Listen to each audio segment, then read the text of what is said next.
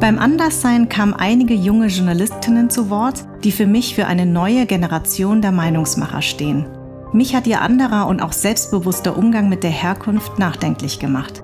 Die Journalistin Vanessa Wu ist wie ich vietnamesischer Herkunft, wuchs in einem Asylbewerberheim in Bayern auf. Videojournalistin und Filmemacherin Poliana Baumgarten, die in Recife, Brasilien geboren wurde, kam erst als Kind nach Düsseldorf und Taz-Kolumnistin Lynn Hirse ist in Hannover geboren und aufgewachsen. Alle drei Frauen kamen erst in den 20ern nach Berlin, was ihre Arbeit und auch ihr Denken rund um die Themen Diversität und Rassismus nachhaltig geprägt und verändert haben. Also ich hoffe, dass wir in Zukunft noch viel von euch dreien lesen und hören werden und wünsche jetzt viel Spaß mit Poliana Baumgarten, Vanessa Wu und Lynn Hirse. Poliana, schön, dass du da bist. Ach, schön. Du hast alles, ne? Ich Mach alles. dir ruhig noch eine auf. Also knistert das so. Ja, stimmt. Tun wir so hier hin. Und ich Ja. versuche auch nicht zu mampfen, während ich rede. Ach, du darfst mampfen. Das Schöne am Podcast, man darf ja eigentlich alles, nur das ist, glaube ich, da kriegt der Philipp gleich ähm, Ein eine Herzattacke.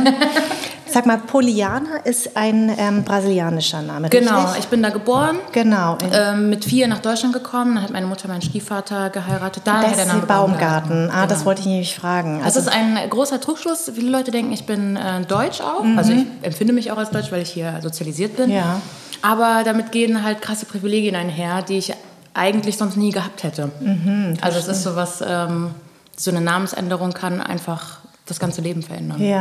ja, Also in genau. Brasilien ist zum Beispiel so, dass ähm, viele Nachnamen verraten, unter welcher, ähm, also in welchen äh, Sklavereizusammenhängen man ähm, irgendwie familiär vernetzt war. Also zum Beispiel, wer war der Sklavenherr, welche Plantage war das, in welchem Zusammenhang wurde man versklavt und so. Und das Silva, ähm, soweit ich weiß, also fast alle in Brasilien heißen das Silva, die sich auch ganz lange. Ja. Und ähm, heißt so vom, von der Plantage oder vom, vom Wald, also so. Das ist dann in dem Zusammenhang. Das finde ich eh, da sind wir auch gleich beim Thema. Ich habe mir natürlich Breta angeguckt. Habe ich das richtig ausgesprochen? Mhm. Breta, genau. Breta, Breta heißt schwarz genau, oder schwarz. dunkelhäutig. Äh, Oder schwarz. Also das ist so eine okay. Selbstbezeichnung auch. Okay, so wie hier schwarz als äh, politische Bezeichnung. Genau. auch, ne? Wenn jemand sagt, ich bin schwarz, dann Ja. ist es eigentlich eher politisch gemeint als nicht nur die Hautfarbe. Genau.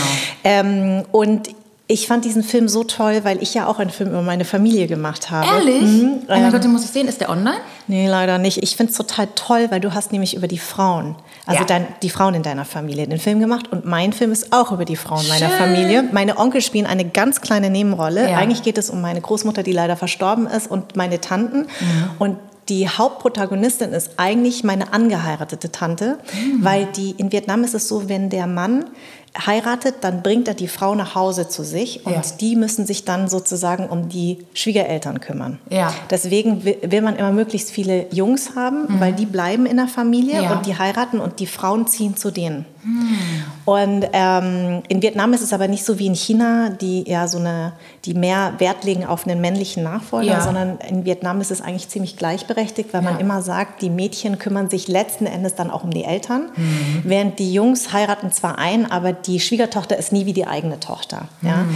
Aber ich habe einen Film über meine Schwieger, ähm, ähm, über die Schwiegertochter meiner Mutter gemacht, also meine mein, äh, Schwiegertochter meiner Oma, also meine Tante gemacht, weil die so modern ist. Ja. Die ist einfach so anders als meine anderen Tanten. Äh, die, die, die wollte schon immer gerne ähm, so leben wie im Westen, obwohl sie den Westen gar nicht kennt. Aber Ja. sie findet Gleichberechtigung so wichtig. Und die war schon immer eine sehr starke Frau, hat auch ihre Kinder ganz anders erzogen als meine anderen Tanten. Ja. Und die musste sich aber einfügen in diesem in diese, in diese Familie, in meine Familie. Ja. Und ich fand deinen Film so toll, weil er mich so daran erinnert hat, was Mhm. für starke Frauen man in der Familie hat. Wahnsinn, oder? Mhm. Das ist unglaublich. Also mich rührt das auch jedes Mal, wenn ich daran denke, dass ich aus so einer matriarchalen ähm, Geschichte einfach komme. Mhm. Weil Brasilien ist schon ein sehr ähm, sexistisches Land einfach. Mhm. Also sehr viel Machismo, sehr viel Chauvinismus.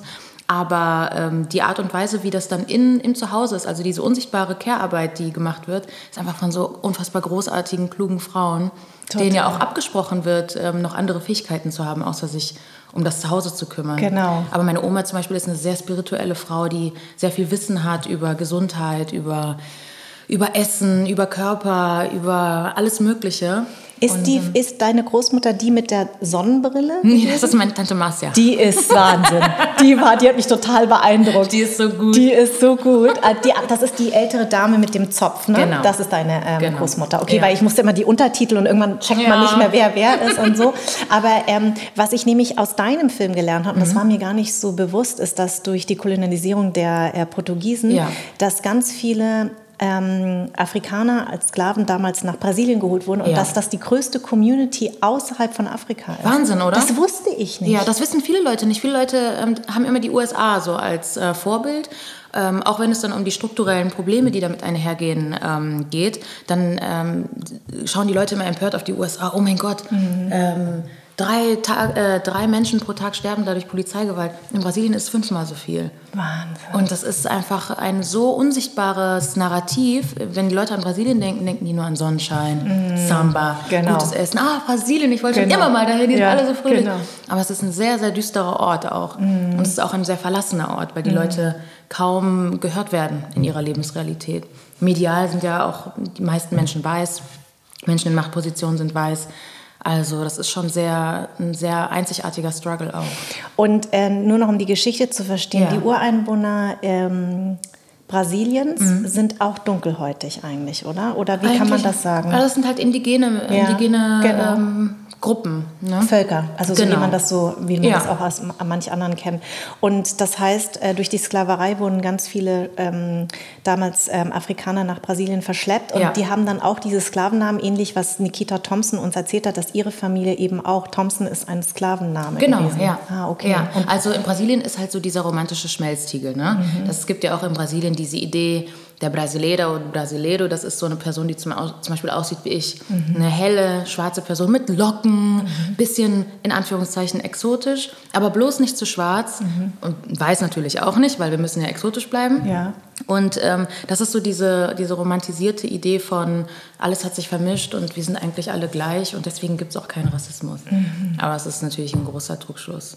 Das ist auch eher so durch Musik auch so sehr kulturell nach außen getragen. Bossa Nova, Samba und so. Ja. Die haben so diese brasilianischen Gesichter. Ja, genau. Und deine, ähm, aber in deiner Familie gibt es ein paar Dunkelhäutige. Mhm. Das heißt, dass ähm, die Geschichte deiner Urahn wie ist? Boah, das ist super spannend. Ja. Guck mal, meine Oma hat eine, ähm, einen weißen Vater Mhm. und eine schwarze Mutter. Und die ähm, sind zusammen durchgebrannt. Also die durften eigentlich nicht zusammen sein, weil in Brasilien war halt in Anführungszeichen Rassentrennung. Ja. Ähm, also das war einfach verpönt, schwarze Menschen mit weißen Menschen. Das ähm, war nicht einvernehmlich. Mhm. Und ähm, genau, die sind zusammen durchgebrannt. Und dann hatte meine Großmutter 20 Kinder. Ja. Oh mein Gott, ich habe zwei. Und wenn ich jetzt vorstelle, 18 Mal das Ganze, aua. Und ich krieg gerade mein erstes, denk mir so, oh mein Gott. Ja, herzlichen Glückwunsch. Dankeschön, Ich weiß nicht, ob man Dankeschön. das so sagen darf, aber ich fand das so süß. Man muss dazu sagen, äh, dass äh, Poliana nämlich gestern ähm, schon vor der Tür stand und mich anrief und sagte, äh, wo muss ich jetzt klingeln? Und ich war so, oh mein Gott, habe ich ihr das falsche Briefing geschickt? Ich Aber- weiß nicht, was mit mir los ist. Ja, egal. Also genau, also 20 Kinder, Wahnsinn. Ja, und dann meine Oma hat ähm, einen schwarzen Mann ähm, geheiratet, hatte 17 Kinder mit ihm. Es ist natürlich sehr, sehr viel äh, Drama passiert. Ach so, also nochmal, die, das war die Uroma sozusagen, die damals Genau, durchgebrannt meine- ist. genau. Ah, genau. Und darunter ist deine Oma, die Meine ich aus dem Oma. Film kenne. Genau. Ah, okay. Und ähm, genau, und äh, die hatte 17 Kinder. Viele sind im Hochwasser, ähm, hat sie zwei verloren, eins wurde krank. Das, also meine Oma hat sehr, sehr viel Verlust erlebt auch in Mhm. ihrem Leben. Ähm, aber ja, und es, sind einfach un es ist einfach eine riesige Familie. Jedes Mhm. Mal, wenn ich hinfliege, lerne ich irgendwelche Leute kennen und dann stellt sich heraus, das ist ein Cousin oder eine Cousine.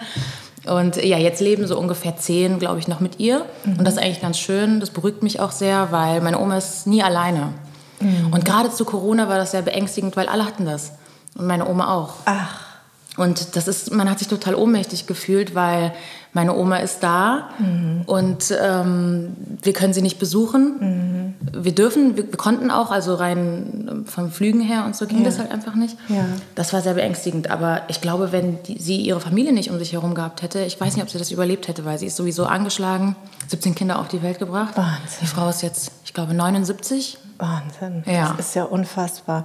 Und ähm, hast du dein, also du hast irgendwann im Film erwähnt, ähm, dass du deine Nee, oder war das deine Mutter, die erwähnt hat, dass sie ihre Oma nicht kennengelernt hat? Genau, das Und war. Warum? Ähm, weil sie einfach schon verstorben war zu ah. dem Zeitpunkt. Ah. Also die Lebenserwartung in Brasilien war zu der Zeit auch natürlich sehr niedrig. Sehr niedrig, also ist immer noch sehr niedrig. Mhm. Aber ähm, ja, hat sie leider nie kennengelernt. Aber trotzdem sehr, sehr, also meine Oma hat uns sehr, ähm, auch ihre Kinder, also meine Mutter und ihre Geschwister, mit einem sehr starken Bewusstsein für ähm, die afrikanischen Wurzeln erzogen. Mhm. Also alles, was sie weiß, auch diese ganze Kräuterkunde, mhm. ähm, das ist eben afrikanisches Wissen und das äh, hält sie auch hoch. Das hast du eh so schön gesagt. Ich habe es mir mal auf, ähm, aufgeschrieben. Meine Familie hat mir beigebracht, mit erhobenen Hauptes, offenen Augen, wachen Auges durch die Welt zu gehen, ohne unsere Herkunft und unsere Kultur zu vergessen. Ja. Das fand ich einen so schönen Satz. Dankeschön. Ja, das passt auch total, weil ähm, deswegen, als ich, ähm, als du mich angeschrieben hast mhm. äh, zu dem Podcast, ja. fand ich es sehr schön, dass du den Anderssein genannt hast. Ja. Weil ich finde das irgendwie schwierig, wenn man so versucht zu romantisieren oder weich, äh, weich zu spülen, dass wir anders sind. Ja. Weil Leute sprechen davon, wir sind doch alle gleich, wir sind doch alle Menschen. Ja. wir sind alle Menschen, aber wir werden anders behandelt. Richtig. Und deswegen finde ich es äh, schöner, das einfach zu konfrontieren mhm. und zu umarmen und sich darüber zu freuen. Also weil ich ich meine, wir haben ja kein Problem damit, anders zu sein. Es ja. sind ja andere Leute, die Probleme damit genau. haben. Oder die uns zu was anderem machen. Oder die uns zu was anderem machen, genau. Wir werden einfach anders markiert. Mhm. Und ähm, das ist auch etwas, das, da hat meine Mutter und meine Großmutter haben mir immer super viel Selbstbewusstsein mitgegeben.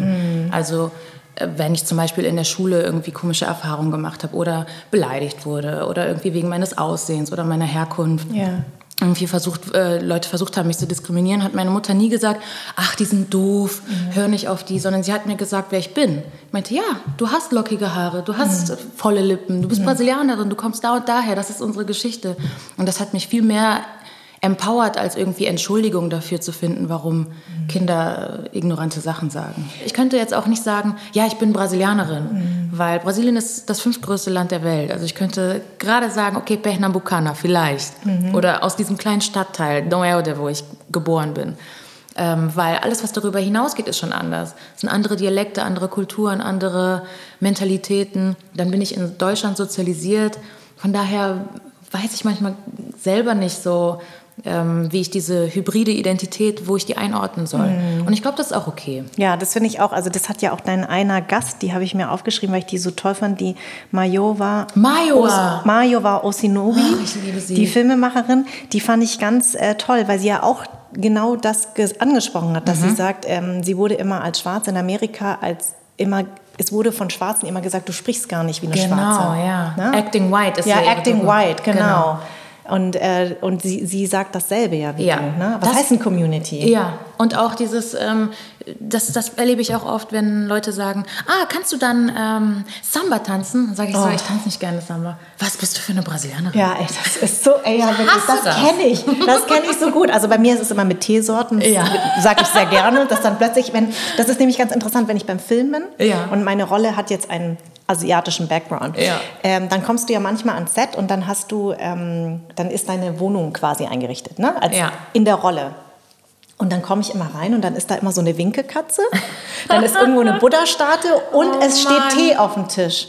Und ich weiß noch, als ich meine ersten Kommissarinnenrollen gespielt habe, habe ich immer darauf bestanden, dass ich bitte keine Teetasse auf dem Tisch habe. Ich habe, weißt du, alle anderen haben Kaffeetassen, mhm. sage ich jetzt mal ganz plump, und mhm. ich war die Einzige mit einer Teetasse. Also das fängt schon bei so, so Kleinigkeiten an oder halt mit Reis. Ich meine, nicht alle ja. Asiaten essen im Übrigen mit Stäbchen. Also zum Beispiel in Thailand isst man nicht mit Stäbchen.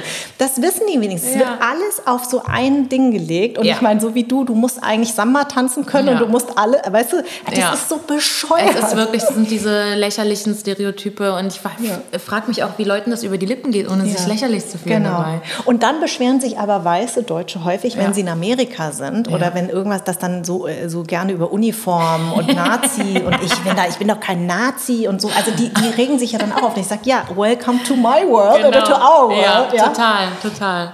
Das ist, das ist wirklich sehr ermüdend und anstrengend. Ähm, aber ich merke auch in Brasilien, wenn ich da bin, wie unfassbar deutsch ich sozialisiert bin. Wenn ich an der Haltestelle stehe und, und dann frage so, wann kommt der Bus? Und die Leute so, chill, der Bus kommt, wenn der Bus kommt. Und ich denke mir so, was, wie lebt ihr euer Leben? Ich muss wissen, wann der Bus kommt. Und, und ähm, ja, das ist einfach, man merkt, irgendwie, dass man teilweise nicht irgendwo hingehört, weil man anders behandelt wird oder weil man sich selbst irgendwie nicht zugehörig fühlen kann. Es ist, glaube ich, so, der Fluch und Segen der Diaspora. Ja. Man ist irgendwie entwurzelt und man muss sich irgendwie neue, man muss irgendwie neue Wurzeln schlagen. Warum hast du dich dazu entschieden, an diesen Film zu machen bei deiner Familie Breta? Weil ich mich genau an diesen stereotypischen ähm, Narrativen über Brasilien gestört habe. Und immer wenn ich erzählt habe, ja, ich fliege nach Brasilien, oh geil, Brasilien ist so geil, da würde ich auch Copacabana. Ja, so toll. Aber Brasilien, also meine Oma zum Beispiel, die sagt immer, ich habe irgendwie keine Angst vor der Hölle oder so, weil die mhm. Hölle ist hier. Wir mhm. leben jetzt schon in der Hölle. Krass. Und ähm, das ist wirklich für für Menschen, die in sehr prekären Lebens, ähm, Lebensrealitäten leben in Brasilien, ist es einfach nicht, ist es kein Spaß. Mhm. Es ist mhm. auch nicht, äh, die können sich auch nicht an dem äh, tropischen Wetter erheitern. Klar, es ist auch eine Form von Überlebensstrategie, dieser Hedonismus, das viele Lachen, das laute Lachen, das Feiern und so. Ähm, aber die Leute können ja nicht den ganzen Tag rumsitzen und heulen. Mhm. Das heißt aber nicht, dass es ihnen gut geht. Mhm. Deswegen, wenn Leute sagen, ah, die sind so glücklich mit so wenig und die lachen den ganzen Tag, so ja, aber ähm, denen geht es trotzdem strukturell ziemlich beschissen. Irgendjemand aus deiner Familie hat ja auch gesagt, ich würde mir wünschen, wenn ähm, Touristen kommen, dass sie ja. einfach nicht nur die Strände ähm, besuchen und den mhm. Karneval, sondern sich auch die Favelas angucken, also ja. wirklich Brasilien sich angucken. Ja, ja, Gabriela, meine Cousine, hat das mhm. gesagt. Es gibt natürlich ähm, Leute, die würden sagen, nein, in eine Favela sollst du auf gar keinen Fall gehen, das ist kein Zoo. Ähm, sehe ich natürlich auch so, weil das ist so voyeuristisch auch. Mhm. Aber ähm, ich finde es gut, wenn man sich bewusst macht, was da eigentlich passiert. Also ich war, als ähm, ich den Film gedreht habe, 2018, dann auch in Rio de Janeiro mhm. und in Iguazu. Und das ist wirklich so krass, wie getrennt das ähm, auch äh, rein städtisch von der Architektur einfach getrennt ist. Mhm. Dass die Slums richtig hinter Hügeln verborgen sind, mhm. wie so eine Art Mordor. Mhm. Und da regelrechte Bürgerkriege und, und, und Polizeigewaltkriege stattfinden. Und vorne ist alles... Äh, wie eine ganz andere Welt. Also das kenne ich aus Recife nicht so. Mhm. Recife ist im Norden Brasiliens, ist auch, ähm, hat auch von der Kriminalität, ähm, ist glaube ich auch fast gleichgestellt mit Rio de Janeiro. Und ähm, da ist die Favela viel näher an, an, den, an den Stränden. Mhm. Ähm, aber in Rio ist es wirklich extrem. Also, das ist, also ich kann mir gut vorstellen, dass Touristen da hinreisen und Touristinnen und äh, sagen, ich habe überhaupt keine Armut gesehen. Also mhm. denen geht es doch gut. Ja, ja, ja, das genau. ist doch ein Land auf, also das ist doch ein Entwicklungsland, die sind doch gut dabei. Ich hatte da sehr, sehr viel Unbehagen, als ich da war, auf jeden Fall. Das war, es hat sich nicht richtig angefühlt. Ja. Und ähm, ich habe meiner Oma das auch so verkauft, weil die kennt da kein Pardon. Also wenn ich in Brasilien bin, muss ich bei ihr sein. Mhm. Möchte ich natürlich auch. Aber ich habe gesagt, ja Oma, ich muss auch ein paar andere Aufnahmen ich äh, machen. Das. So. Wie empfindest du das denn, wenn du nach Brasilien gehst? Also ich meine, jetzt gerade die mhm. Zeit, das muss doch irgendwie echt ähm, fast unerträglich sein. Das ist super, super komplex, dieses Thema, weil ich habe tatsächlich in meiner Familie Personen, die Bolsonaro gewählt haben. Mhm. Und wenn ich denen dann sage, warum hast du Bolsonaro gewählt? Warum hast du so einen Faschisten, Rassisten, Sexisten, alles gewählt? Dann sagen die so, ja, Polly, sorry, äh, die Demokraten haben für uns auch nichts getan. Mhm. Wir leben neben den Mördern und neben mhm. den ähm, Drogenhändlern. Mhm. Und ähm, wo auch immer das jetzt herkommt, also ich meine, das ist ja alles auch nur eine Konsequenz aus äh, Kolonialismus und Ausbeutung, dass, äh, dass diese Dinge passieren. Aber ähm, du lebst nicht hier. Du kannst aus Europa sagen, oh Gott, dieser Faschist, seid ihr doof, wie könnt ihr den wählen? Ja. Aber die Leute wollen eine Veränderung haben. Und wenn Bolsonaro sagt, ich säubere, in Anführungszeichen, mhm. jetzt die Favelas, dann denken die, dass, äh, dass er ihnen was Gutes tut. Dabei sind mhm. sie aber selbst gemeint und das ähm, ist ihnen, glaube ich, nicht bewusst.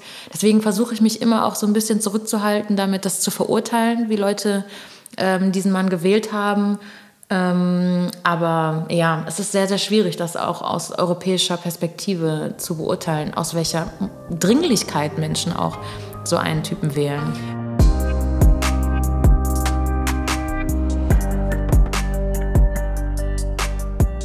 Vanessa, vielen Dank, dass du hier bist.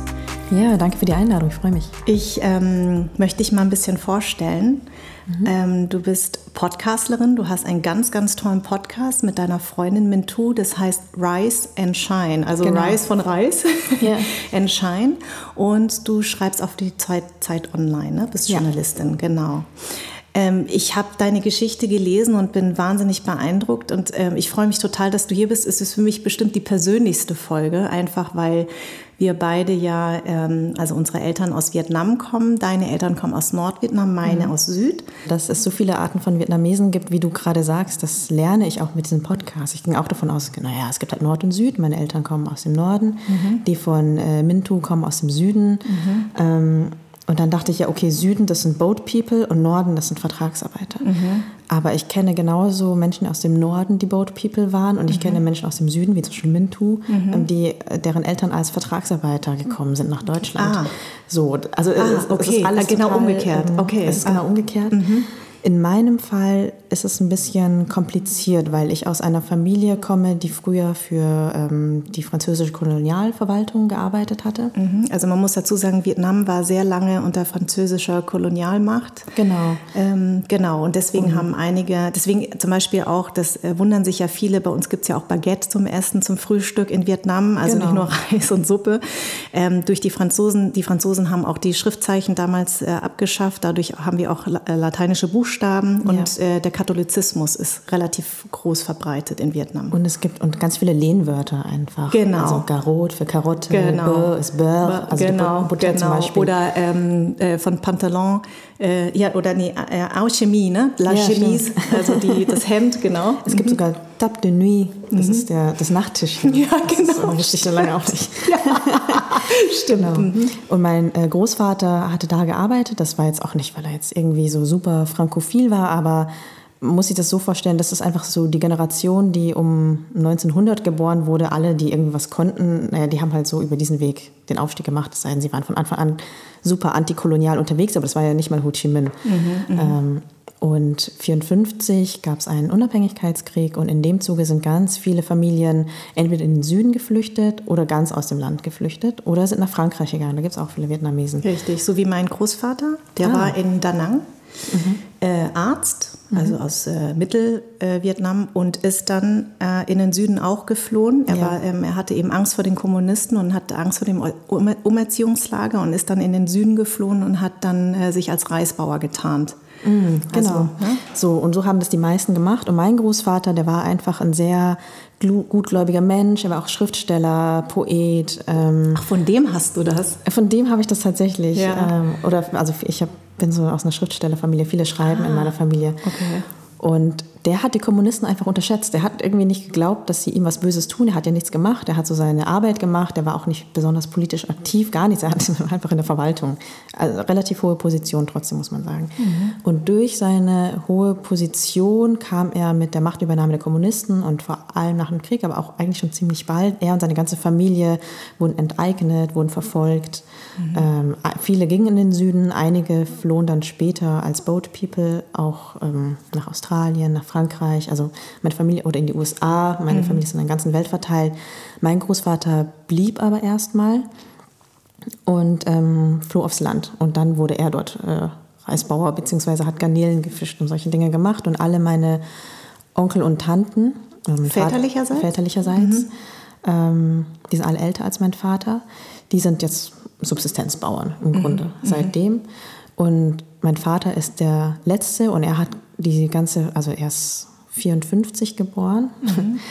ähm, er hatte das Ganze, er hatte diesen, den Ruhm und den Reichtum gar nicht mehr mitbekommen. Also er ist von Anfang an in die Armut geboren, als alle schon Bauern waren, ähm, hatte ein elendes Leben. Es ist ja nicht nur so, dass man enteignet wird, sondern ja. auch noch die ganzen Jahre später schikaniert, konnte nicht wirklich zur Schule gehen und hat dann beschlossen, okay, ich, äh, also es gibt in diesem Land keinen Platz für mich. Ich muss raus. Ich kann mhm. nichts machen. Ich kann nicht mehr zur Schule gehen. Immer wenn ich einen Job gemacht habe und den halbwegs gut gemacht habe, mein Vater ist einfach auch ein sehr talentierter Mensch eigentlich, dann ähm, und die Beförderung anstand, dann ähm, wurde sein Lebenslauf überprüft und da war klar, oh, der kommt aus der Familie, es geht nicht weiter. Er mhm. und alle seine Cousins waren so. Und dann ging es wieder runter und dann meinte er, er musste mal absichtlich schlecht sein in allem, weil sonst ist er gar nicht durchgekommen und hatte keine Arbeit.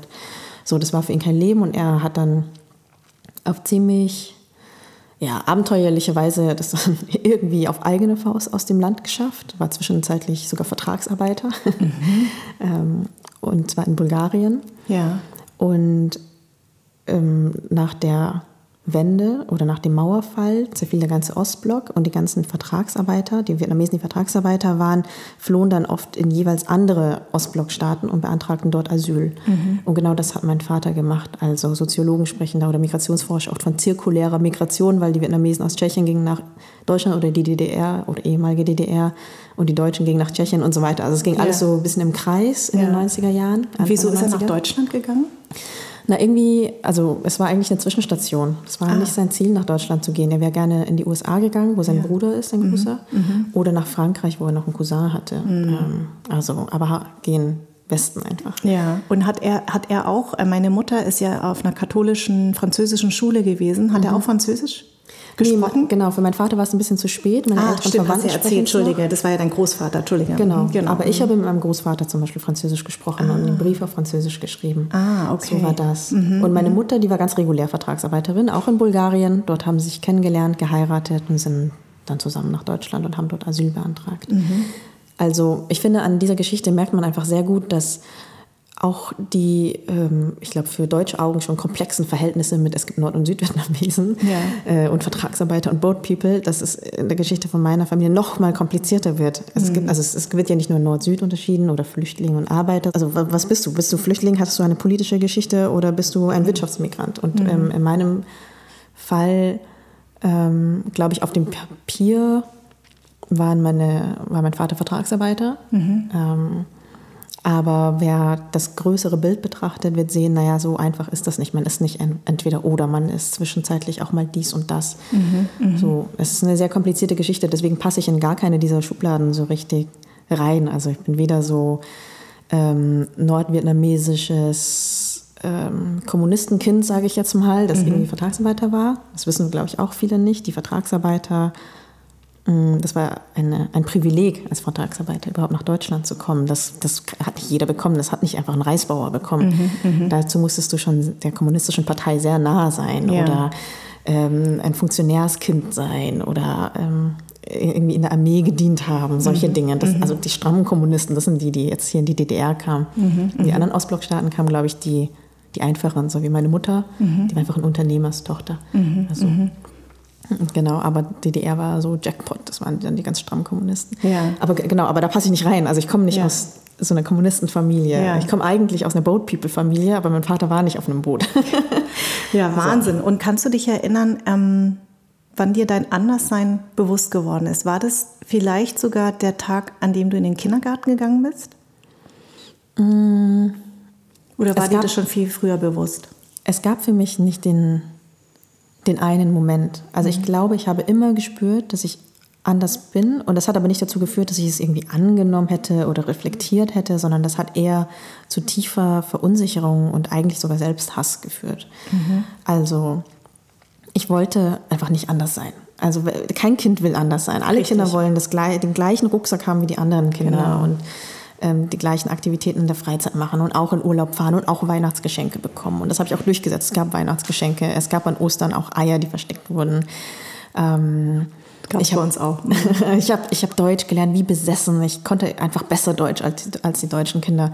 Ähm, so sehr, glaube ich, wollte ich dieses Anderssein loswerden. Und, aber diesen einen Moment, wo ich dachte, oh, ich bin ja anders, ähm, gab es nicht. Aber es gab schon den Moment, wo ich dachte so, okay, Moment mal, dieses Anderssein, das ähm, ich will nicht, dass es mir weiter schadet. Ja. Das war, glaube ich, die Erkenntnis irgendwann. Also ich habe das mhm. akzeptiert, ich habe es versucht abzulegen mit aller Gewalt. Ich habe meinen Namen geändert. Ich habe hab das Hast Vietnamesische abgestritten. Ich habe es selber geändert. Ach, krass. also weil du ausgesucht. heißt eigentlich Horn Wen, ne? Hong Wen, genau. Hong Wen, genau. Also Wen schreibt man V-A-N. Und daraus hast du Vanessa gemacht? Habe ich Esser dran gehängt, dann wurde es Vanessa. Und Krass. Wie alt warst du da? Erste Klasse. Ah, okay. und ab dann hat mich eigentlich jeder Vanessa genannt, also außer zu Hause. Und hat es damit zu tun gehabt, weil du immer deinen Namen buchstabieren musstest, dass du gesagt hast, ich möchte jetzt einen deutschen Namen haben? Weil man muss dazu sagen, dass ganz viele Vietnamesen mhm. das jetzt ja so machen. Ne? Also mhm. die äh, Vietnamesen, die hier in dritter Generation sind, vor allen Dingen, oder zweiter und dritter Generation, die geben gerne ihren, ihren Kindern deutsche Namen, weil sie hoffen, dass die Kinder dann angenommen werden. Ich dachte Ja, immer, ja. deine Eltern hätten dir den Namen Nee, nee, gegeben. nee, nee. Ah, Es gibt ja so richtig absurde Namen, auch Friedrich, Erich Ja, und so. Ich ja, hab das so alles ganz deutsche so Namen. Extrem deutsche Namen. Okay, wow, ihr habt's. Ja. Nee, ich habe meinen Assimilationstrip, glaube ich, ganz alleine durchgezogen. Ähm, Wahnsinn. Ich wollte das. Ich glaube, ich habe meinen Eltern, habe ich auch nie von Rassismuserfahrungen erzählt oder wenn ich zusammengeschlagen wurde oder gehänselt wurde für mein Anderssein. Das habe ich alles so mit, also ich habe das alles runtergeschluckt und mir selber und also im Grunde das gemacht, was meine Eltern gemacht haben, mir einfach eine Lösung dafür überlegt. Und die Lösung war ein anderer Name. Und warum hast du es ihnen nicht erzählt? Ich glaube, man ist als erstes Kind auch in so einer besonderen Position, weil ähm, die Eltern setzen sehr viel Hoffnung auf einen. Also man ist so die Hoffnung für die Integration im Grunde, man ist die Hoffnung, dass das Leben besser wird. Die Eltern opfern sich auf, damit das erste Kind irgendwie erfolgreich wird und glücklich wird. Und deswegen stecken sie ganz viel selber zurück, gönnen sich gar nichts, arbeiten sehr hart, nehmen all die Erniedrigungen auf sich, weil sie denken, okay, in der nächsten Generation wird es besser. Sie überspringen quasi einfach eine Generation. Das gibt es irgendwie im deutschen Denken gar nicht, da muss sich jeder selber verwirklichen. Und, ähm, und damit hatte ich auch diesen Druck. Ich hatte, ich hatte, glaube ich, dieses Gefühl, ich hatte diese Bringschuld, dass ich meinen Eltern irgendwie schulde, ein glückliches, normales Kind zu sein. Und deswegen habe ich ihnen sowas nie erzählen können. Und aber auch meinen jüngeren Geschwistern. Ich hatte dann zwei Geschwister. Und auch für die war ich ja die große Schwester. Ich hatte niemanden, an den ich mich orientieren konnte. Aber ich wusste, sie haben mich. Und deswegen Ja. kann ich auch nicht mit denen darüber sprechen. Ich habe das alles so mit mir selber eigentlich ausgemacht. Ja. Und ich dachte, wenn meine Eltern schon so viel Leid haben, so viel Kummer, so viele Sorgen, dann komme ich nicht auch noch mit meinen eigenen Sorgen. Ja, also das ja. habe ich mir auch als Kind nicht erlaubt, Ja, meinen Eltern, also meine Sorgen zu teilen. Und das ist ja auch sehr typisch für ganz viele äh, Vietnamesen, vor- Schrägstrich asiatische Kinder, dass ähm, diese Bringschuld, also dieses, dieses sich schuldig fühlen, dass die Eltern diesen Weg auf sich genommen haben, obwohl die Eltern eigentlich das ja nie ein eintrichtern, aber halt eben vorleben. Das eint, glaube ich, ganz viele deutsch-vietnamesische Kinder. Dieses immer dieses, man muss besonders dankbar sein, dass die Eltern diesen Weg auf sich genommen haben. Die machen zwei, drei Jobs auf einmal. Meine Eltern haben studiert, haben nebenbei gearbeitet. Deine Eltern haben drei Jobs gehabt. Und diese Schuld, das hat sich bei mir auch irgendwann in Wut umgewandelt. Also ich habe das einfach irgendwann nicht mehr ertragen. Ja, immer dieses, ich muss jetzt schuldig sein, ich muss meinen Eltern dankbar sein. War das bei dir auch so? Ich glaube nur ganz punktuell. Ich war schon ein braves Mädchen. Also ich durfte nicht feiern gehen, dann bin ich halt nicht feiern gegangen. Ähm, ich durfte keinen Alkohol trinken, habe ich halt nicht gemacht. Ich durfte keinen Freund mit nach Hause bringen, okay, das habe ich irgendwann gemacht. ähm, aber ich bin so nicht ausgeschert. Also ich war Ja. irgendwie, ich habe nicht geraucht, ich Ja, bin das nicht ich auf der Straße nicht. rumgehangen oder Genau. so. Ich habe zwar nicht das studiert, was sie, glaube ich, so super stolz gemacht hätte. Also nicht Jura, nicht Medizin, Ja, sondern genau. Ethnologie, also eine Kulturwissenschaft, also völlig schräg. Ich weiß eigentlich rückblickend selber nicht, warum ich es gemacht habe. Keine Ahnung, das ist einfach passiert. Ich habe einfach Ja. Ethnologie studiert. Ähm, aber ich war trotzdem immer gut. Also ich war gut in der Schule, ähm, gehorsam, in der Uni war ich gut, hatte ein Stipendium und es lief alles. Also ich Ja. habe meinen Eltern Kein Kummer bereitet. Nee, auch bis heute nicht. Ich, ich glaube, ich, Mhm. ich bin heute mehr bereit, mit ihnen zu reden, worunter ich leide. Also ich habe Mhm. jetzt angefangen, mit ihnen über sowas wie Stress zu sprechen. Mhm. Ähm, wenn ich zu viel arbeite und es mir dann gesundheitlich nicht so gut geht. Aber ich bin jetzt Ende 20. Jetzt, Ja. ich, jetzt mache ich das erst. Jetzt Ja. erzähle ich denen erst, wenn es mir nicht so gut geht. Ja, du bist ähm, äh, dann nach England gegangen, richtig? Du hast dann ein Stipendium bekommen. Und da hast du gesagt, das war für dich das erste Wow-Erlebnis, weil du zum ersten Mal nicht nur unter Weißen warst. Ich war da mit ganz vielen nicht weißen Menschen zusammen. Und das war für mich ein erleuchtendes Erlebnis. Mein Master habe ich in London gemacht. Ah, okay, okay. Und dort habe ich mich einfach so wahnsinnig normal gefühlt. Ich bin durch die Straßen gegangen, niemand hat mich angeguckt. Und ich glaube, ähm, warum ich auch später Worte für alles das gefunden habe, ist, man weiß Dinge, also man, man nimmt einen Stress oder einen Schmerz oder ein komisches Gefühl nicht wahr, solange man nicht etwas anderes erlebt hat. Also wenn ich einen Raum betrete, das weiß ich heute, dann nehme ich sehr genau wahr, wie viele weiße Menschen sind da drin, wie verhalten sie sich, in welche Position haben sie, wie viel Macht haben sie, wie verhalte ich mich, um niemanden vor den Kopf zu stoßen, um niemanden zu verschrecken, um gefällig zu sein noch irgendwie, also wie schaffe ich das, alle mich mögen.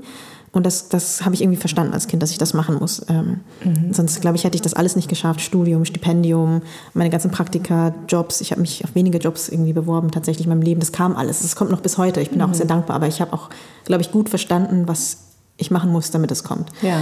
Und ähm, dass das aber immer so ein wahnsinniger Stress in meinem Kopf und in meinem Körper war, Ja. das habe ich erst wahrgenommen, als es wegfiel, als irgendwie alle so ungefähr so waren wie ich, als alle nicht aus irgendwie wohlbehüteten, eher reicherem äh, Bildungshaushalten gekommen sind zum Beispiel. Da habe ich gemerkt, so wow, so entspannt kann man auch leben, so entspannt kann man durch die Straßen gehen, so entspannt kann man mit Leuten reden. Es ist ja auch so, dass ich mich zum Beispiel immer angepasst habe. Ich habe dann immer betont, was ich studiere. Ich glaube, ich habe dann besonders viele Fremdwörter benutzt. Ich habe mich einfach immer so wahnsinnig angepasst, um irgendwie zu zeigen, so ich bin einer von den guten Ausländern, ich bin gebildet. Ähm, ich bin nicht, mich endlich, Genau, ich ne? bin nicht radikal, nichts davon. Ich bin einfach der netteste Mensch der Welt und auch noch und fleißig und alles. Ja. Und habe mich immer bewiesen, so in Gesprächen mit anderen Menschen. Und dort musste ich mich nicht beweisen. Wir waren einfach Ja. so irgendwie auf Augenhöhe. Und das war ein wahnsinniges Erlebnis für mich, so Ja. mit Anfang, Mitte 20. Ja, und ähm, ich, fang, ich fange ja eigentlich normalerweise meinen Podcast immer mit Woher kommst du an? Das habe ich bei dir jetzt anders gemacht. Ähm, was sagst du denn zu dieser Frage? Wie antwortest du da? Wie hast du damals geantwortet und wie antwortest du heute? Also, genau, hat, das ist nämlich eine sehr gute Frage, dass du nämlich nach der Zeit fragst, weil ich würde sagen, das ändert sich alle paar Jahre und auch eigentlich so kontextabhängig.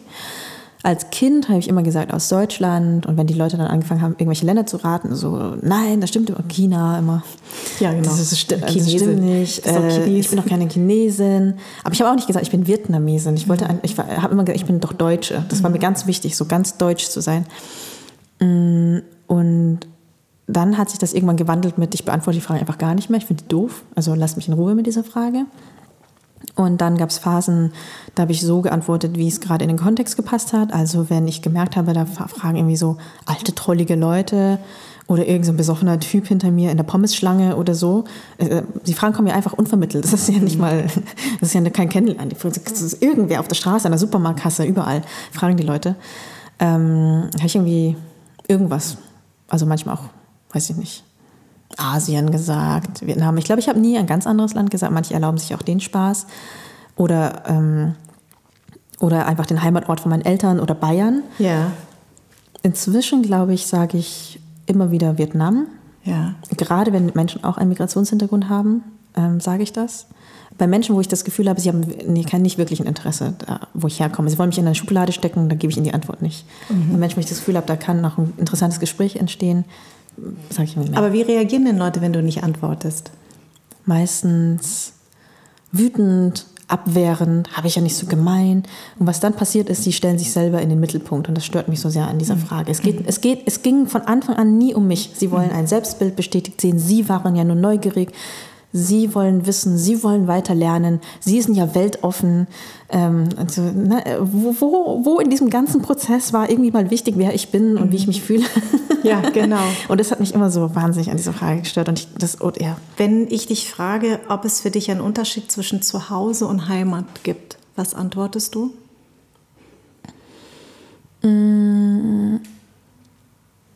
Ja, es gibt einen sehr großen Unterschied. Ähm, ich würde sagen, Heimat ist so eine völlig künstliche Kategorie, was man auch daran erkennt, dass es diesen Begriff nicht mal in anderen Sprachen gibt. Also, es Ja? gibt schon Guehirn, Ja. das ja. ist sowas wie Heimat, aber eigentlich bedeutet das sowas wie das Dorf, aus dem man herkommt. Ja, das stimmt.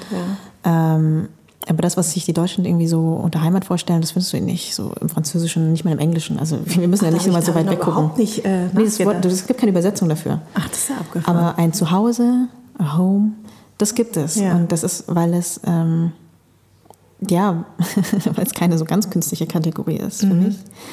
Aber ich fühle mich an so vielen Orten zu Hause. Ich fühle mich bei meinen Eltern in Niederbayern zu Hause. Ich fühle mich inzwischen auch in Vietnam zu Hause, in Hanoi, in Saigon, weil ich ja auch mit inzwischen Freunde habe und mich da gut bewegen kann. Ich fühle mich in London zu Hause.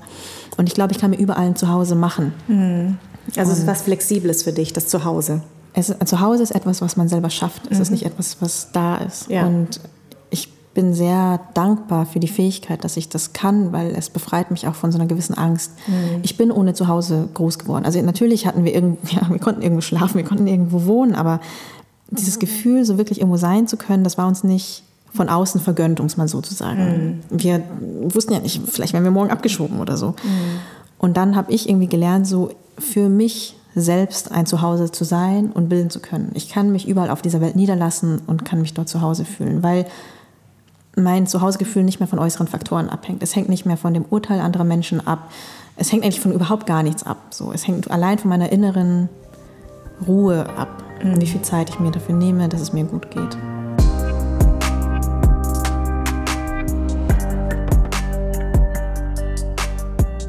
Willkommen, Lynn.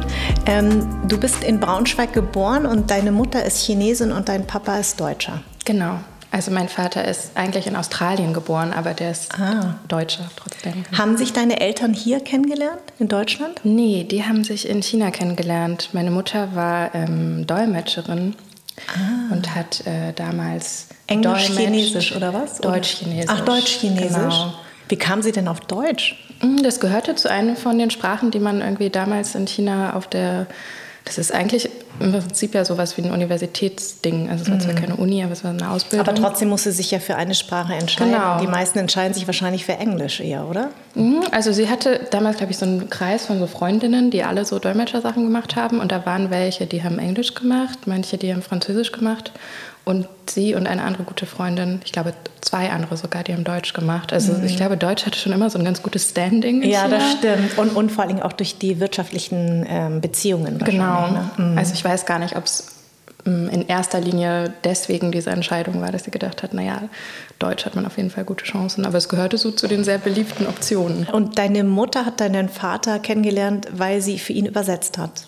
Genau, also ich, nicht für ihn direkt, aber die war dann bei so einem also mein Vater war Angestellter bei einer Firma, ich weiß ehrlich gesagt gar nicht genau, was die gemacht haben. Ja, ja. Ähm, und die waren damals dann aber eben dort und meine Mutter hat übersetzt für diese Gruppe. Das heißt, deine Mama hat so ein bisschen nur Chinesisch mit dir gesprochen. Mhm. Und äh, wann hast du das richtig gelernt? Relativ spät. Also ich muss sagen, dass also meine Mutter, sie hat mir früher immer erzählt, dass sie so voll geschämt wurde von der chinesischen Familie, immer dafür, dass sie nicht mit mir von Anfang an Chinesisch geredet hat. Aber ich glaube, also sie sagt dann immer, sie hat irgendwie nicht dran gedacht in mhm. dem Moment. Und ich habe ganz viel später erst drüber nachgedacht, dass das ja schon auch krass war, dass sie dann so alleine auf einmal in Deutschland war und äh, nicht mehr ihre Freundinnen und Familie um sich hatte mhm. und sich an so viel irgendwie so anpassen musste, dass so klar, dass vielleicht nicht das Erste ist, was du denkst, ah, ich muss mein Kind zweisprachig erziehen. Ja, das stimmt. Aber sie hat das später so versucht, als ich so 12, 13 war, da wollte sie mir dann immer so Unterricht geben, noch so nach der Schule und da wollte ich oh. natürlich gar nicht. Ja, also ich habe halt so komplett zugemacht und, was ja. und, und, vor allem von meiner Mutter was lernen und mir was sagen lassen, genau. war in der Zeit einfach ganz schwierig. Ja, das stimmt. Genau, und ich habe dann echt erst, also ich konnte schon auch so immer so ein bisschen mehr als mein Papa und konnte schon auch so ein bisschen Basics, so Smalltalk-Sachen, das ging einigermaßen. Mhm. Aber ich habe erst ähm, nach dem Abitur hatte ich irgendwie auf einmal so das Bedürfnis, da sind voll viele, haben so überlegt, ob sie wohin gehen und reisen oder ein freiwilliges soziales Jahr machen und so. Und ich wollte irgendwie nach Shanghai und wollte da auch alleine hin, ohne meine Mutter mhm. und wollte einen Sprachkurs machen. Und dann habe ich das gemacht, also habe mich da an der Uni für so einen Sprachkurs eingeschrieben. Mm, und dann musste ich mich dann auch irgendwann entscheiden, ob ich studieren will und was und so. Und dann dachte ich, ich studiere auch irgendwie was mit China, aber wusste nicht genau was. Und habe dann hier angefangen in Berlin ähm, Asien- und Afrika-Wissenschaften zu studieren. Und da war auch ein großer Teil Sprachunterricht. Und ich dann da halt in einen, bin dann da in so einen höheren Kurs eingestiegen im ersten Semester in Chinesisch, weil ich dann schon so Vorkenntnisse hatte von der Zeit vorher. Und dann habe ich das halt studiert und war dann noch mal im Auslandssemester ein halbes Jahr in Hangzhou in der Nähe von Shanghai. Mhm. Und vor allem in der Zeit, also in diesem, in diesem, bei diesem zweiten Aufenthalt, würde ich sagen, da hatte ich irgendwann das Gefühl, ich kann mich so fließend auf einmal in dieser Sprache bewegen. Also immer, das wird niemals muttersprachlich sein, das ist irgendwie klar. Ja. Aber da kommt, es hat sich auf einmal so eine total andere Welt erschlossen. Also so allein mich mit meiner Familie zu unterhalten, ja, ja. das war irgendwie Wahnsinn. Und ist sie stolz drauf, dass du diesen Weg dann doch gefunden hast? Zu ihr, also zu ihrer, zu ihrem Land und zu ihrer Herkunft? Ich glaube schon. Also so stolz, weiß ich nicht, ob das so das richtige Wort ist. Also mhm. ich glaube ja, aber sie benutzt es nicht so oft. Ja. Ähm, aber ich glaube schon, dass ihr das total wichtig ist, weil ich glaube ich schon, also es war schon immer so in unserer Beziehung, dass ich ja irgendwie die Einzige war in Deutschland, die irgendwie so ein bisschen Verständnis dafür hatte, mhm. wie ihr Leben vorher aussah oder mhm. wie das so funktioniert. Und mh, mm, ich finde dann auch noch die Sprache miteinander irgendwie teilen zu können und darüber noch so, ein, so einen weiteren Layer zu haben, auf dem man sich versteht. Ich glaube, also ich würde mich, glaube ich, auch voll freuen, wenn, wenn ich ein Kind hätte und das auch von, von, alleine, von alleine sich irgendwann so entscheiden ja, würde, das stimmt. Hat sie denn ähm, sehr viele chinesische Traditionen mitgebracht oder hat sie das eher so weggelassen? Ich würde sagen, eher weggelassen. Mhm. Also meine Mutter, so im, also ich würde sagen, ihre Geschwister und sowieso meine chinesische Familie ist tendenziell eher traditionell. Mhm, und ich hatte immer das Gefühl, dass diese, sie da so ein bisschen rausgefallen ist. Und sie immer die eine war, die Sachen anders macht. Sie war halt die, das Kind, die dann ins Ausland gegangen ist und die irgendwas anderes machen wollte. Und so war das bei Traditionen auch so ein bisschen. Also so das Einzige, was wir machen, ist, dass, aber vielleicht kommt das eher durch meinen Druck ist, dass ich immer, ich liebe Jiaozi, also diese gefüllten Teigtaschen. Mhm, und das ist so mein chinesisches Lieblingsessen immer gewesen. Und irgendwie hat sich das etabliert, dass wir das immer an Heiligabend machen. Ah, okay. Zum Beispiel. Und das ist irgendwie, also sowas gibt es halt. Mhm, so. Und mhm. dann, dann gibt es so Sachen, da würde ich sagen, das sind keine Traditionen, aber vielleicht eher so Gepflogenheiten. Wie zum Beispiel? Am Rande zum Aberglauben manchmal. Ja, ja das, aber sind die Chinesen auch. Ey, die Vietnamesen sind so abergläubig. Also du darfst nicht von links nach rechts gehen, weil dann passiert das. wenn eine Katze von rechts nach links geht, dann passiert das. Und mhm. wenn, äh, ich weiß nicht, ob das in, in China auch so ist, aber zum Beispiel bei der Familie meiner Mutter war das so, die hatte einen älteren Bruder, dann kam sie und dann hatte sie noch einen Bruder. Und der ältere Bruder, der war sehr, sehr ähm, intelligent, haben sie alle gesagt. Und mein Großvater war ja Arzt. Mhm. Und der hat sozusagen, während er ein anderes Kind gerettet hat, ist der eigene Sohn hat einen epileptischen Anfall bekommen mhm. und ist gestorben. Okay. Und äh, mein Großvater war schon mal verheiratet ähm, in Laos damals und hat auch einen, sozusagen noch einen Sohn gehabt und der, ist, der war Boxer und der ist bei einem Boxkampf ums Leben, bekommen, das, ums Leben gekommen. Das heißt, er hat zwei Söhne verloren. Mhm. Das heißt, dass man sagt, die Götter sind neidisch. Dann kam ja sozusagen meine Mutter, also dadurch war sie dann die Älteste. Mhm. Und dann kam dieser Bruder und mein äh, Onkel ist in den ersten fünf Jahren als Mädchen aufgewachsen. Also die haben ihm Ohrlöcher ah, okay. äh, gestochen, haben ihn Kleider angezogen, weil sie gesagt haben, ähm, mein, also der ältere, sein älterer Bruder ist mhm. sozusagen mit fünf gestorben und man muss sozusagen diese fünf Jahreshürde über, überstehen. Mhm. Wenn er das überlebt, dann dann sozusagen hat er ein, ein, Le ein Leben hier auf der Erde ja. äh, nicht, nicht verdient, das ist das falsche Wort, aber dann würden die Götter ihn nicht sozusagen von, also zu sich nehmen. Ne? Ja. Genau. Und deswegen hat er Ohrlöcher und hat, hat, ist die ersten fünf Jahre als Mädchen aufgewachsen. Ja, also so, sowas, also solche, also so Aberglaube mhm. ist in Vietnam ganz groß geschrieben. Also auch wie, wie dein Haus, in welche Richtung und äh, wo der Schreibtisch und wenn es mhm. nicht läuft, dann steht irgendwie das Sofa falsch. Ja, so Feng Shui, so Feng Shui ne? genau, genau. Ja, ja ich meine, da gibt es natürlich so voll krasse Abstufungen. Ich finde, das ist auf jeden Fall ein krasser Fall. Das ja. ist so eine krasse, eine krasse Geschichte. Ich würde auch sagen, meine Mutter zum Beispiel ist nicht so doll abergläubisch. Mhm. Aber es gibt schon so Sachen, die einfach so, also es gab schon früher dann immer so Regeln, finde ich manchmal, die für mich, das war für mich dann einfach normal und ich war dann irgendwann irritiert, dass es bei anderen vielleicht nicht so sehr so ist. Also ich habe auch wirklich zum Beispiel dieses Ding mit so Zahlen. Ja. Also es gibt ja immer diese, es gibt so gute Zahlen und es gibt schlechte Zahlen und zum Beispiel ist vier ist eine voll schlechte Zahl. Ah. Und ich habe in so Vietnam drei. Ah, okay. Und das ist meine Lieblingszahl. Scheiße. Ja.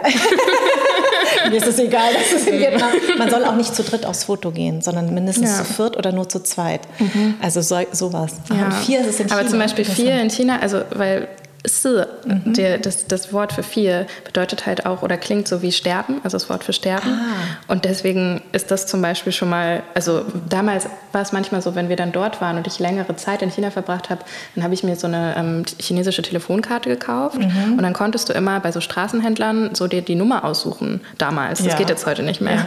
Und dann hat man immer geguckt, dass man eine gute Telefonnummer hat. Ja. Und es war immer wichtig, dass möglichst viele Fünfen und Achten und so da drin sind, aber möglichst keine Vier. Und das war aber damals, also ich hätte da nie drüber gelacht in dem Moment, weil ja. ich immer so dachte, ja, voll wichtig. Ich muss ja. jetzt gucken, dass da echt keine Vier drin ist, weil das geht einfach nicht. So.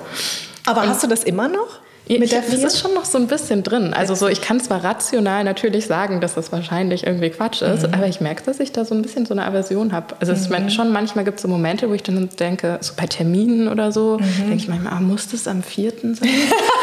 Wenn ich zum Friseur muss oder so, denke ich so, hm, vielleicht, also es könnte auch am fünften sein, dann ist es einfach ja, safe. Ja, ja klar. so. Siehst du, bei mir hat es sich, glaube ich, so umgekehrt, dass ich irgendwie dadurch, dass diese, dieser Aberglaube so stark, äh, und, also mich geprägt hat, dass ich immer genau das Gegenteil geworden bin. Also drei, Freitag der 13. finde ich ein Glückstag. Mhm. Ähm, schwarze Katzen finde ich super. Ja. Ähm, drei ist meine Lieblingszahl, vielleicht aber auch, weil wir zu dritt sind, meine mhm. Eltern und ich. habe dann irgendwie überhaupt nicht verstanden, ja, aber ich meine, wenn wir auf dem Foto sind, dann halt zu dritt. Aber ja. es stimmt zum Beispiel, wenn, wenn ich jetzt alte Fotos mir angucke, es gibt wenig Fotos, wo wir zu dritt drauf sind. Also meine Eltern und ich. Also mhm. entweder fehlt immer ein Elternteil oder ist noch jemand dabei. Ich weiß nicht, ob sie es absichtlich gemacht haben, aber so ein bisschen glauben die ja, dran. Ne? Also deswegen, also sowas hat deine Mutter sozusagen ja. mitgebracht. Oder so Spiegel, ne? Also zum Beispiel, wo man im Raum Spiegel aufhängt. Mhm. ist halt wichtig, dass gegenüber von der Eingangstür zum Beispiel ein Spiegel hängt, damit die bösen Geister direkt so rausreflektiert werden. Ah, genau. Und stimmt. das ist auch was, was ich irgendwie als mhm. Kind, ich glaube, das habe ich nicht von meiner Mutter gelernt, sondern wahrscheinlich eher so von meiner Tante, die da viel mehr so drauf geachtet, drauf geachtet hat von solchen Dingen oder mir auch sowas erzählt hat.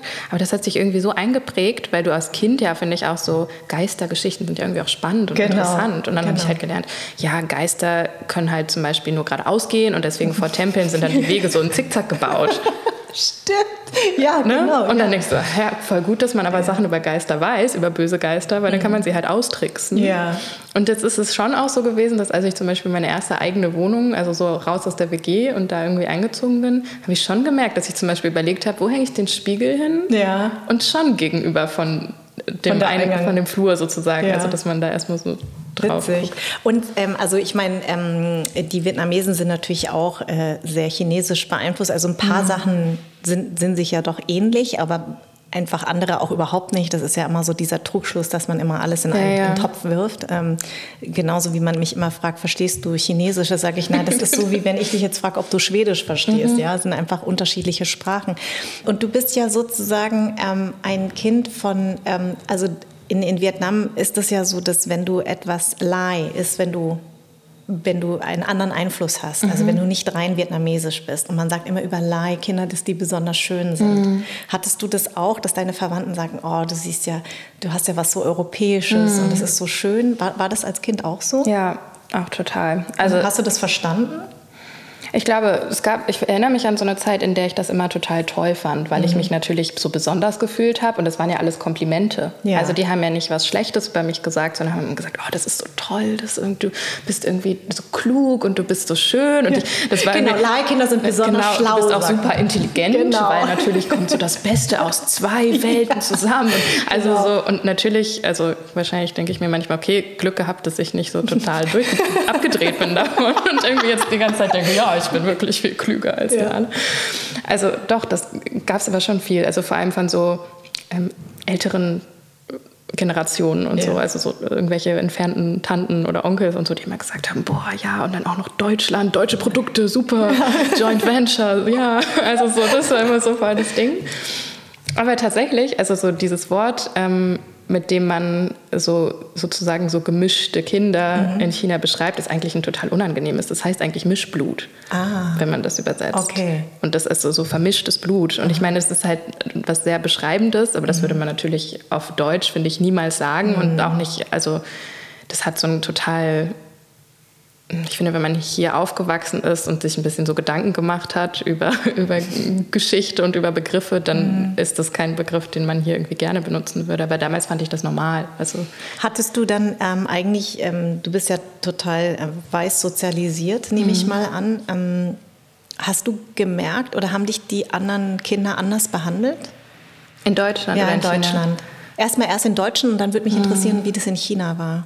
Mhm. In Deutschland würde ich sagen, also in meiner Kindheit nicht. Das war für mich irgendwie war das immer alles normal, wie mein Leben war für mhm. mich. Also es war immer eher eine Normalität und ich habe erst später irgendwann mal sind mir manchmal Sachen aufgefallen, dass es irgendwie ein bisschen anders ist vielleicht oder so bei anderen Kindern. Ich habe halt so mh, hm, also es gab schon manchmal so komische Fragen, so dass, dass ähm, manchmal Kinder oder, oder Heranwachsende oder so irgendwann annehmen, du wüsstest alles über China, mhm. nur weil du einen Elternteil hast, das irgendwie aus China ist. Und ich habe aber auch ganz oft natürlich so ein bisschen, ich weiß gar nicht, ob damit angegeben, aber ich habe schon auch immer gesagt, ja, ich war jetzt wieder in China in den Sommerferien und das war dann was Besonderes. ja.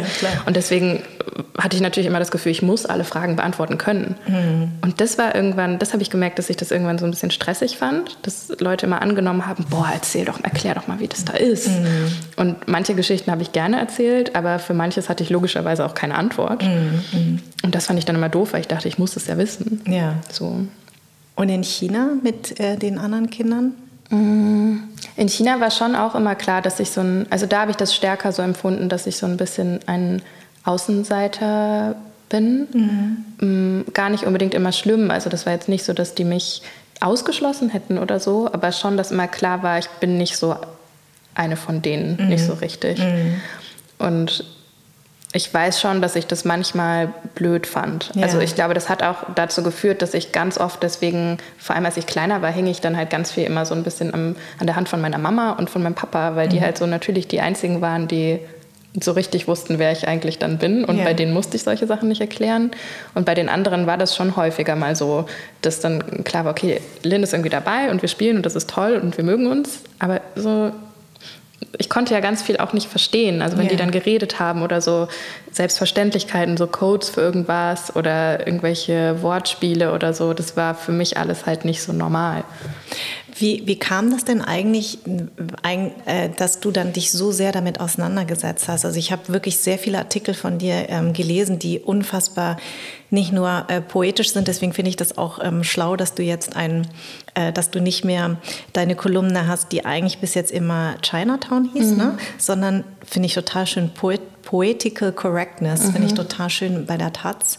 Ähm, du setzt dich ja sehr damit auseinander und ich finde auch viele Sachen, die du schreibst, haben mich sehr zum Nachdenken bewegt. Also für alle, die Lust haben, sollen bitte mal deine, deine Artikel durchlesen. Die finde ich, man hat einen leichten Zugang. Also du, mhm. du, du bereitest einem einen leichten Zugang dazu und ähm, stellst häufig auch philosophische Fragen, die ich ganz gut finde. Wie kam das denn, dass du dich so damit auseinandergesetzt hast, mit Identität, mit POC, mit, weißt du, all dem, ähm, wenn du eigentlich in der Kindheit gar nicht so sehr mhm. das äh, erfahren hast? Mhm. Also nicht, dass das man erfahren muss, um ja, sich ja, damit auseinanderzusetzen. Du weißt schon, was ich meine. Ja. Ne? Ich glaube tatsächlich, also ein wesentlicher Grund ist, dass seit ich irgendwie mit Medien arbeite und Journalistin bin, dass das auf einmal ein bisschen unausweichlicher wurde. Mhm. Und ähm, das meine ich jetzt gar nicht unbedingt nur im Schlechten, aber es gab zum Beispiel so einen Moment, das weiß ich noch, da hatte ich irgendwie gerade mein Volontariat angefangen bei der Taz und dann hat mein Vater mal irgendwie hier besucht in Berlin, dann waren wir zusammen essen. Und dann hat er gesagt, er hat jetzt zum ersten Mal irgendwie gelesen, dass ich eine Person mit Migrationshintergrund sei. Ach, witzig. Und dann war er kurz so ein bisschen irritiert und dachte, ach echt, du hast ja einen Migrationshintergrund? Und er hat das irgendwie nie so so, und klar, das ist irgendwie mein weißer deutscher Vater. Mhm. Aber ich fand das schon irgendwie, das war so ein wesentlicher Moment, weil das schon auch, als er das so gesagt hat, dachte ich auch so ein bisschen, ja, also mich stört diese statistische Kategorie sowieso schon vor lange und ich frage mich immer, was will man darunter summieren? Also das mhm. sind so unterschiedliche Dinge und Menschen.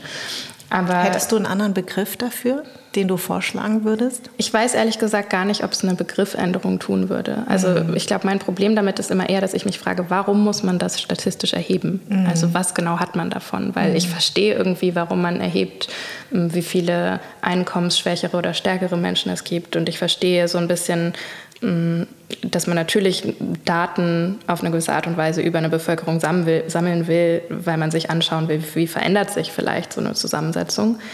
Aber irgendwie genau diese Kategorie sagt mir eigentlich gar nichts. Mhm.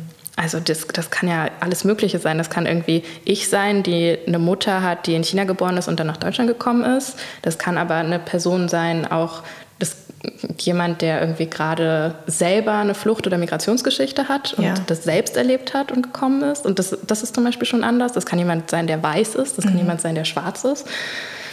Aber findest du BIPOC dann richtiger? Ich glaube, es ist für mich immer so eine Frage der Adressatinnen, die man so hat, mhm. weil ich würde auch von meinen Eltern nie BIPOC sagen. Mhm. Und ich finde das auch nicht. Meine Eltern wüssten gar nicht, was genau. Genau. Und mhm. ich, ich finde es auch super unangenehm, irgendwie Menschen aufzuerlegen, zu sagen, oh, du musst jetzt diesen Begriff benutzen, weil das ist der korrekte in mhm. diesem Zusammenhang. Also mhm. das finde ich ganz, ganz schwierig. Ähm, aber Es ist witzig, dass du das sagst. Ich habe lange überlegt, ähm, auch für mein, ähm, mein Intro, mhm. ne, was ja im Podcast immer kommt, dass ich sage, ich spreche mit Menschen mit Migrationshintergrund. Ich habe lange überlegt, ob ich das überhaupt sagen soll. Mhm. Aber ich wollte sozusagen deutlich machen, und das macht man ja dann doch für die Weißen ja. und für die Biodeutschen zu verstehen, worum es in diesem Podcast geht. Ich habe aber lange überlegt, ob ich das überhaupt so schreiben soll, mhm. weil also ich, ich deal ja schon sehr lange und ich werde immer, immer die mit den vietnamesischen Wurzeln und so. Und ähm, ich weiß genau, was du meinst. Eigentlich möchte man sich gar nicht so kategorisieren lassen und trotzdem fällt man immer da rein. Es gibt ja Leute, die sagen, ich bin ein Mensch mit Migrationsvordergrund. Genau. Äh, dann, also das, das ist, hat, hat sich irgendwie so eingebürgert, um irgendwie dem Begriff Ausländer aus dem Weg zu gehen. Also mhm. ich mag zum Beispiel den Begriff Ausländer überhaupt nicht, mhm. weil was heißt es? Das heißt ja, ne, also was heißt denn das Ausländer? Also ich bin kein Ausländer, ich bin ja ein mhm. Inländer und deswegen benutze ich das, aber irgendwie geht es mir ähnlich wie du, dass ich mir denke, irgendwie fühlt es sich nicht richtig an, mhm. aber ich muss es ist ja häufig so, dass gerade hier in Deutschland man immer so Begriffe braucht, um eine Schublade aufzumachen, um in irgendeine Schublade zu mhm. passen. Äh, manchmal möchte man nicht in die Schublade passen, aber irgendwie macht man es ja dann doch. Und deswegen habe ich damit eigentlich auch immer hader ich unglaublich mhm. mit diesem Begriff. Ja, aber ich finde auch, also ich meine, natürlich ist es so, man braucht Worte und Begriffe, um die Welt zu beschreiben. Mhm. So. Und da kommen wir dann irgendwie nicht drum rum. Und ich glaube, das Einzige, was mich in diesem Hadern manchmal so ermutigt, weil ich dann auch oft denke, ich habe da jetzt auch keine Antwort drauf. Also ich könnte jetzt sagen, okay, ich will, dass wir den Begriff abschaffen. Lass mhm. einfach mal probieren, den nicht zu haben und diese Kategorie nicht zu haben und gucken, was passiert. Ja, so. ja. Aber mh, mm, ich finde es schon auch schön mitzukriegen, dass ich das, also dass ich das Gefühl habe, mehr und mehr Menschen hadern damit. Mhm. Und vor allem auch Leute, die selber irgendwie in diese Kategorie fallen ja. und jetzt irgendwie sagen, ich bin irgendwie Mensch mit Migrationshintergrund oder Vordergrund oder wie mhm. auch immer. Und die mhm. suchen so unterschiedliche Wege. Also so, was du sagst, mhm. es gibt halt Leute, die sagen, ich habe einen Migrationsvordergrund so und für die ist das irgendwie empowernd, dass die das so nach vorne stellen. Mhm. Und dann gucke ich mir das an und überlege so, ob das für mich auch funktionieren würde und denke dann so, nee, irgendwie glaube ich nicht so richtig mal gucken, was andere Leute so machen. Ja. So, und dann gibt es Leute, die irgendwie für die dieses BIPOC und so irgendwie total gut funktioniert und mhm. das wichtig ist. Und das mh, mm, irgendwie funktioniert das für mich auch nicht so richtig. Aber ich mhm. glaube, weil dieses Hadern kommt ja daher, dass mh, mm, oder bei mir zumindest auch daher, dass ich manchmal denke, es ist einerseits so schön, dass ich gemerkt habe, ich bin gar nicht alleine damit. Es gibt so viele von uns ja, sozusagen. Ja. Also es gibt da ein uns. Ja, genau. Und das ist irgendwie toll. Ja. Und gleichzeitig ist sich dieses uns ja aber natürlich auch nicht in allem einig. Ja. Das wäre ja merkwürdig. Also es ist ja genau. auch immer diese Fehlannahme zu sagen, ah ihr, deswegen wollt ihr wollt alle politisch korrekt, ihr wollt alle irgendwie dieser schlimme schlimme Kampfbegriff mit Identitätspolitik und so, aber so da gibt es so viele unterschiedliche Wege, die Leute einschlagen. Ja. Und das finde ich irgendwie schön zu lernen, wer was wie macht. Ich würde noch gerne auf eine Sache ähm, zurückkommen, auf deine Mama. Das mhm. fand ich ganz interessant. Du hast mal gesagt, dass deine Mama, ähm, du hast dich oft mit ihr früher gestritten, dass sie nicht wählt oder dass sie nicht besonders politisch ist. Mhm. Bis du irgendwann verstanden hast, dass deine Mama China verlassen hat, weil sich Politik zu sehr in ihr Leben eingemischt hat. Das fand ich eigentlich auch total ähm, nachvollziehbar. Mhm. Wie, wie ist das denn jetzt für dich? Für sie, wenn sie deine Texte liest, die ja sehr politisch sind? Ich glaube, also einerseits liest sie die nicht alle. Ja. Also es ist jetzt nicht so, das ist eher mein Vater. Mein Vater guckt immer im Internet, ob ich was Neues geschrieben habe und dann liest er das. Ja. Meine Mutter macht das überhaupt nicht. Und ich glaube, die hatte am Anfang auch, als ich gesagt habe, ich, also ich hatte vorher so eine Promotionsstelle an der Uni angefangen und dann habe ich gesagt, nee, ich entscheide mich jetzt für das Volontariat und ich will jetzt Journalismus machen. Mhm. Warum? Weil das irgendwie immer so einen Teil in mir gab, der das unbedingt wollte. Mhm.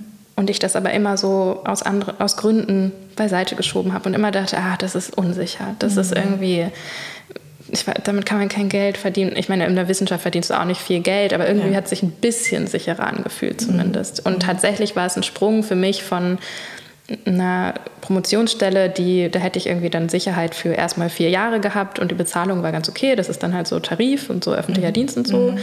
Und auf ein Volontariat zu gehen, was im ersten halben Jahr halt so vergütet ist, dass ich entweder meine Ersparnisse noch ein bisschen zusätzlich zusammenkratzen muss, weil nebenbei arbeiten, also das haben auch Leute gemacht, mhm. aber das, also so, da dachte ich, boah, ich weiß nicht, irgendwie muss ich das anders hinkriegen. Ja. Und dann habe ich mich hingesetzt und ein bisschen gerechnet und gedacht, okay, ich schaffe das, das erste halbe Jahr so zu überbrücken mit ein bisschen Aufstocken und so. Ist ein bisschen wie damals im Studium dann wieder, dass ich so weiß, wie ich mir Sachen einteile. Ja. Aber genau, ich hatte halt trotzdem so dieses Gefühl, irgendwie hatte ich das Gefühl, dass ich das machen muss und dass ich es mehr bereuen würde, wenn ich das jetzt nicht mache. Mhm. als wenn ich Uni nicht mache. Ja. Ja. Genau. Und also so, meine Mutter war aber die einzige Person, die da am Anfang total dagegen war. Mhm. Und meine Mutter ist eigentlich überhaupt nicht so, also meine Mutter ist, ist passt gar nicht in dieses klassische Bild von irgendeiner Tiger Mom oder mhm. von so einer mhm. chinesischen Mutter, die so helikoptermäßig die ganze Zeit unterwegs ist und mir sagt, was ich tun soll. Das war sie nie. Und das ist auch ein ganz wichtiger und wesentlicher Teil unserer Beziehung. Aber in dem Moment hat sie sich, glaube ich, voll Sorgen gemacht. Und ich, das lag, glaube ich, auch daran, dass sie irgendwie geahnt hat, dass ich viel politischer sein werde mhm. und mich politischer äußere ja. und so. Und sie hatte, glaube ich, auch lange Sorge, dass ich irgendwie dann was mit China machen muss und dann was politisch mit China machen muss. Und dass du da nicht mehr einreisen kannst. genau, also das wäre ne? die Konsequenz irgendwann, genau. dass man halt einfach Dinge aufs Spiel setzt. Richtig. Und ich finde, also wie so oft ist es natürlich so, dass Mütter dann irgendwie ein bisschen recht haben. Also das mhm. ist so, ich habe da am Anfang nicht so sehr so drüber nachgedacht und ich bin erst später darauf gestoßen und habe das zum Teil dann auch in der Kolumne so ein bisschen verarbeitet, dass ich schon auch das Gefühl habe, ja, es gibt viele krass beschissene Dinge, über die man politisch in China reden müsste. Und, und über die zu wenig gesprochen mhm. wird. Und ich fühle mich manchmal schlecht, mhm. weil ich denke, hm, ich habe jetzt irgendwie so ein bisschen Raum in der Öffentlichkeit, die ich der Sache geben könnte, aber ich für mich, ich denke voll oft persönlich stehen da für mich Sachen auf dem Spiel und ich weiß nicht genau, wo die Linie verläuft. Das ist ja immer, das ist das Problem. Genau. Also du genau. weißt nicht, wann hast du sie überschritten. Ja. Und ich finde das eigentlich sozusagen als ein Mensch, der irgendwie, die sich so politisch auch gegen Deutschland und deutsche Verhältnisse äußert, mhm. denke ich manchmal, ah, das ist doch irgendwie, ist das nicht scheinheilig? Ja. So. Und gleichzeitig, und da sind wir auch wieder an dem Punkt, finde ich, ist dann die Frage, wer muss was machen? Mhm. So. Und ich finde deswegen, nicht jede Person muss, also genauso wenig wie ich immer diejenige sein muss, die irgendwie nur die China-Themen bearbeitet, muss ich auch nicht diejenige sein, die China nur in diesem Rahmen bearbeitet, der in der medialen Öffentlichkeit oder im Polit Politjournalismus irgendwie in Deutschland dafür gegeben ist. Mhm. So.